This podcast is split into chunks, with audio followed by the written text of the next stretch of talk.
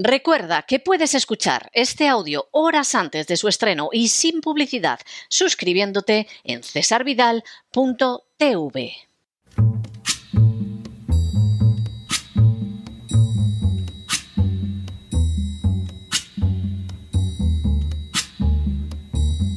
La voz con César Vidal, desde el exilio. When the night has come and the land is dark and the moon is the only light we'll see. No, I won't be afraid. Oh, I won't be afraid just as long as you stand, stand by me. Muy buenos días, muy buenas tardes, muy buenas noches y muy bienvenidos a esta nueva singladura de la voz. Soy César Vidal, hoy es el martes 17 de octubre de 2023 y me dirijo a los hispanoparlantes de ambos hemisferios, a los situados a uno y otro lado del Atlántico y del Pacífico y como siempre lo hago desde el exilio. Corría el año 1934 cuando el Tercer Reich acuñó una moneda ciertamente peculiar. En la cara se podía leer Ein Nazi für nach Palästina, es decir, un nazi viaja a Palestina rodeando con estas palabras la estrella de David, el símbolo del sionismo. En la cruz de la moneda se podía leer debajo de la esvástica nazi un Herzl davon im Angriff, es decir, y lo cuenta en el Angriff, una publicación de la época. La moneda pretendía conmemorar las excelentes relaciones existentes entre la Federación Sionista Alemana y el Partido Nacional Socialista Alemán. De hecho, cuando apenas unos meses antes Hitler había llegado al poder, la Federación Sionista Alemana no solo se había puesto en contacto con el gobierno nazi para colaborar con él, sino que además había costeado el viaje del oficial de las SS, Leopold von Mildestein, a Palestina, que por aquel entonces era un protectorado británico. En 1934, von Mildestein entregó al partido nazi un informe favorable a la colaboración con los sionistas, y en conmemoración de ese grato encuentro, el doctor Goebbels dispuso la acuñación de la moneda descrita. Para ambas partes, la colaboración era más que deseable.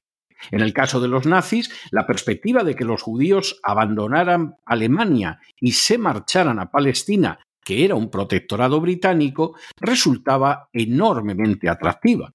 Por un lado, los sionistas dejarían limpia Alemania de judíos y por otro, crearían problemas a los británicos, ya que sin duda la llegada masiva de aquellos inmigrantes a Palestina provocaría como mínimo la inquietud de la población árabe. Para los sionistas, el acuerdo también era magnífico. Eran muy pocos, poquísimos, los judíos que respaldaban en aquel entonces al sionismo frente a otras visiones judías seculares o religiosas y los que deseaban irse a vivir a Palestina constituían una ínfima proporción de los judíos de todo el mundo. Que unos judíos más instruidos y preparados, como era el caso de los alemanes, marcharan hacia Palestina constituía una oportunidad extraordinaria. Sin embargo, el plan en que colaboraban nazis y sionistas no tardó en chocar con serios obstáculos. Los nazis deseaban que los judíos salieran a más velocidad de Alemania, pero la mayoría de los judíos alemanes se resistía a abandonar su país de origen, y más por un lugar como Palestina. Por lo que se refería a los sionistas, manifestaron desde el principio su negativa a recibir a judíos que fueran ancianos, enfermos o niños. Su deseo era ciertamente contar con hombres jóvenes que pudieran cultivar la tierra en las granjas socialistas conocidas como kibuchín y formar la base de un ejército, pero expresaron varias veces su deseo de que no les enviaran judíos de edad, con dolencias o con pocos años. Por ambas partes se trataba de una política no poco desprovista de moral y de humanidad, aunque también ambas partes pudieran disfrazarla con las mejores intenciones. El resultado fue finalmente y en no escasa medida desastroso, y ninguna de las dos partes alcanzó los objetivos ambicionados. Y es que una de las consecuencias directas de aquel pacto entre los sionistas y los nazis fue que aquellos judíos a los que los sionistas rechazaron por no encajar en sus parámetros de inmigrantes ideales, pero también aquellos que no salieron de Alemania ni cuya entrada en Palestina fue permitida por Gran Bretaña, acabaron siendo barridos horriblemente por el vendaval del exterminio. En las últimas horas hemos tenido nuevas noticias sobre la entrega de armas de la OTAN a Hamas llevada a cabo por Ucrania. Sin ánimo de ser exhaustivos, los hechos son los siguientes. Primero, Documentos oficiales publicados el 19 de julio del presente año revelaron que los servicios de inteligencia del Reino Unido ayudaron al Servicio de Seguridad de Ucrania a cometer atentados terroristas contra el puente de Kerch en la costa oriental de la península de Crimea. Segundo, el ataque, pues, contra semejante objetivo, no solo no fue llevado a cabo por los rusos, como señalaron algunos medios occidentales, sino que fue perpetrado en dos ocasiones, una con un camión que explotó y otra mucho más grave con drones marinos matando a civiles, entre los que se encontraba una niña de 14 años. El citado atentado terrorista fue diseñado por la inteligencia británica a instancias de Chris Donnelly, asesor del secretario general de la OTAN. El artífice del operativo fue Hugh Ward, veterano militar británico. Tercero, la decisión de perpetrar el atentado terrorista se adoptó el 22 de abril de 2022 por altos mandos de la inteligencia británica y se llevó a cabo casi seis meses después, el 8 de octubre, mediante un ataque suicida con camión bomba. En los planes para el atentado terrorista no se hacía la menor referencia a las víctimas civiles. Cuarto, el atentado suicida transcurrió en paralelo con el reclutamiento de terroristas islámicos por parte del gobierno ucraniano. Quinto, un conjunto de documentos entre los que se encuentra un vídeo de Hassan Fadil, un antiguo empleado del Ministerio de Asuntos Exteriores de Irak, dejó de manifiesto que Ucrania estaba reclutando a terroristas islámicos de ISIS en las prisiones de Siria e Irak con la intención de utilizarlos contra Rusia. Semejante operación habría contado con el apoyo de Estados Unidos y más concretamente con el del general americano McFarland. Sexto, según el testimonio de Fadil, el ISIS son asesinos y terroristas y deberían permanecer encarcelados el resto de sus vidas. Muchos países apoyan a Ucrania ahora mismo y permiten que infrinja las leyes internacionales. Aún así, ayudar a terroristas es excesivo y no debería permitirse. También me horroriza la implicación americana en esto. El general McFarland, mencionado en la nota, es el comandante de la Fuerza de Tarea Conjunta Americana en Irak. Resulta sencillamente chocante la facilidad con que se resuelven las cuestiones del traslado de prisioneros iraquíes, especialmente terroristas, sin la participación de representantes de nuestro país. Séptimo. Lejos de tratarse de simples casualidades, el 25 de septiembre de 2023, el periódico británico The Sun publicó un vídeo en el que se veía a uno de los combatientes de las Fuerzas Armadas ucranianas luciendo las insignias del ISIS. Octavo. Semejante circunstancia tampoco debería causar sorpresa, ya que destacados miembros de la administración de Zelensky han mostrado públicamente el aprecio y la admiración que sienten por el Estado Islámico. Uno de los más destacados al respecto es Alexei Arestovich, uno de los personajes más cercanos a Zelensky.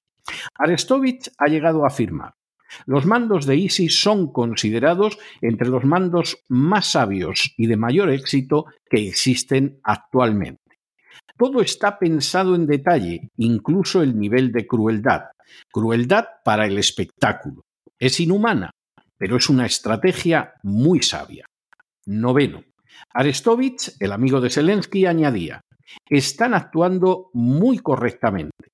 Incluso tengo un cuaderno donde analizo al ISIS con mucho detalle, las mejores prácticas para llevar los negocios, la forma en que gobiernan.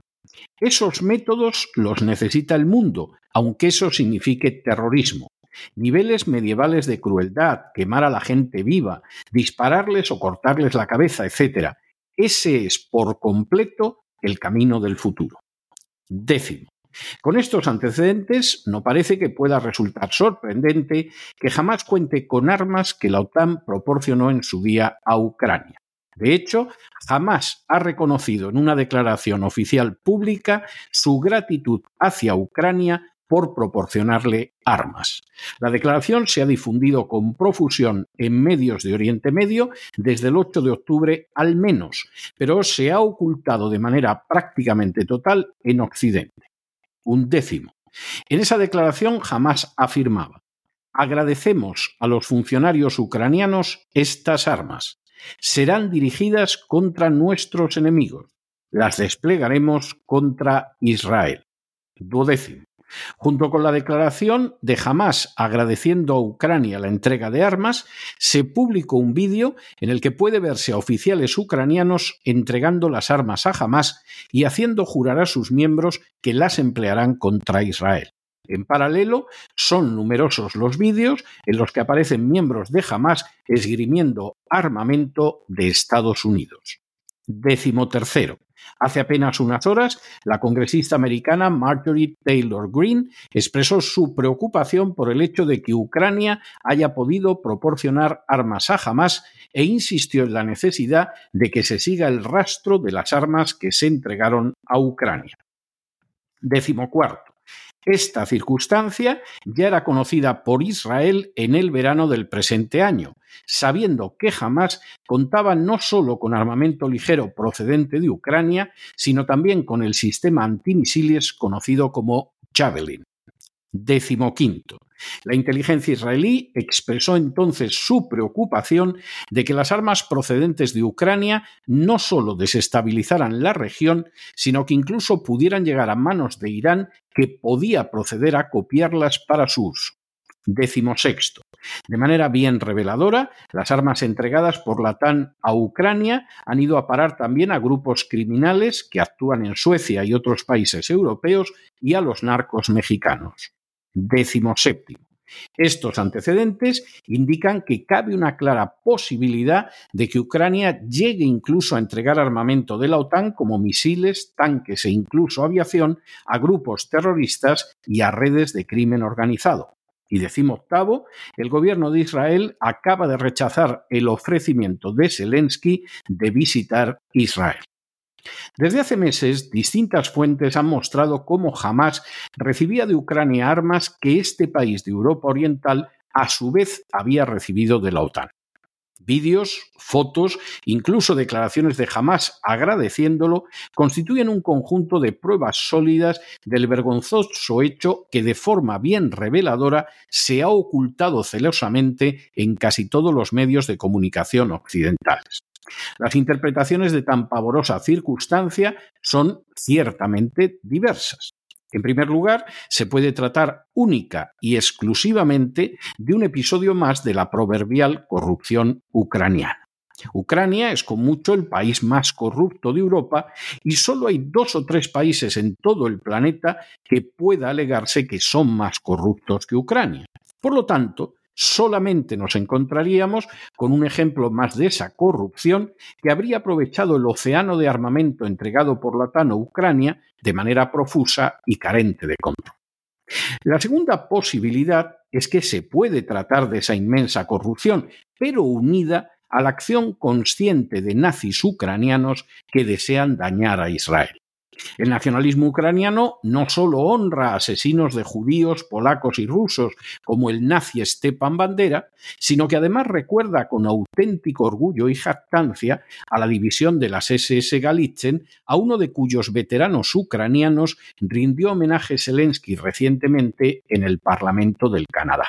De hecho, unidades enteras del ejército ucraniano, como la Brigada antes batallón Azov, están formadas por nazis que se jactan de utilizar los símbolos nazis. Que gente de esas unidades del ejército ucraniano hayan entregado armas a Hamas o a otros grupos islámicos que deseen atacar a Israel entra totalmente dentro de lo posible y verosímil. En tercer lugar, y sin excluir las posibilidades anteriores, cabe una tercera posibilidad, y es que Ucrania haya entregado armas a Hamas no solo en un nuevo ejercicio de corrupción o de satisfacer a sus nazis, sino también como parte de un plan mayor, un plan que permitiría crear un panorama de muerte y sangre que abriera la puerta a cambiar el mapa de Oriente Medio, tomando como pretexto las acciones de Hamas contra Israel. En cualquiera de los casos, no deja de ser una sangrienta ironía del destino que las armas que de la manera más irresponsable y carente de moral se han entregado durante años a Ucrania hayan tenido como destino final a grupos de crimen organizado y de organizaciones terroristas como Hamas. Y es que, al fin y a la postre, la política que carece de moral y de humanidad, aunque obtenga algunos éxitos inmediatos, no tarda en dar frutos de sangre y muerte cuyas víctimas suelen ser inocentes. Pero no se dejen llevar por el desánimo o la frustración.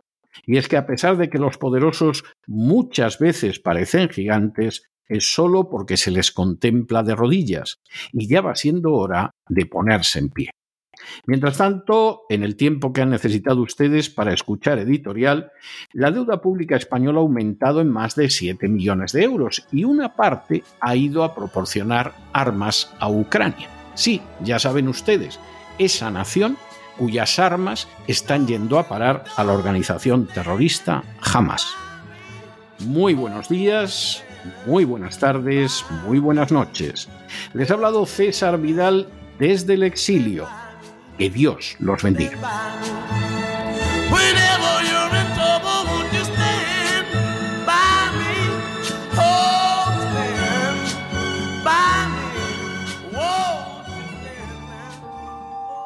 Esta sección está patrocinada por crowdfunding con el siguiente mensaje. Nuestro Señor Jesucristo, el único Dios verdadero, es misericordioso y nuestro Salvador.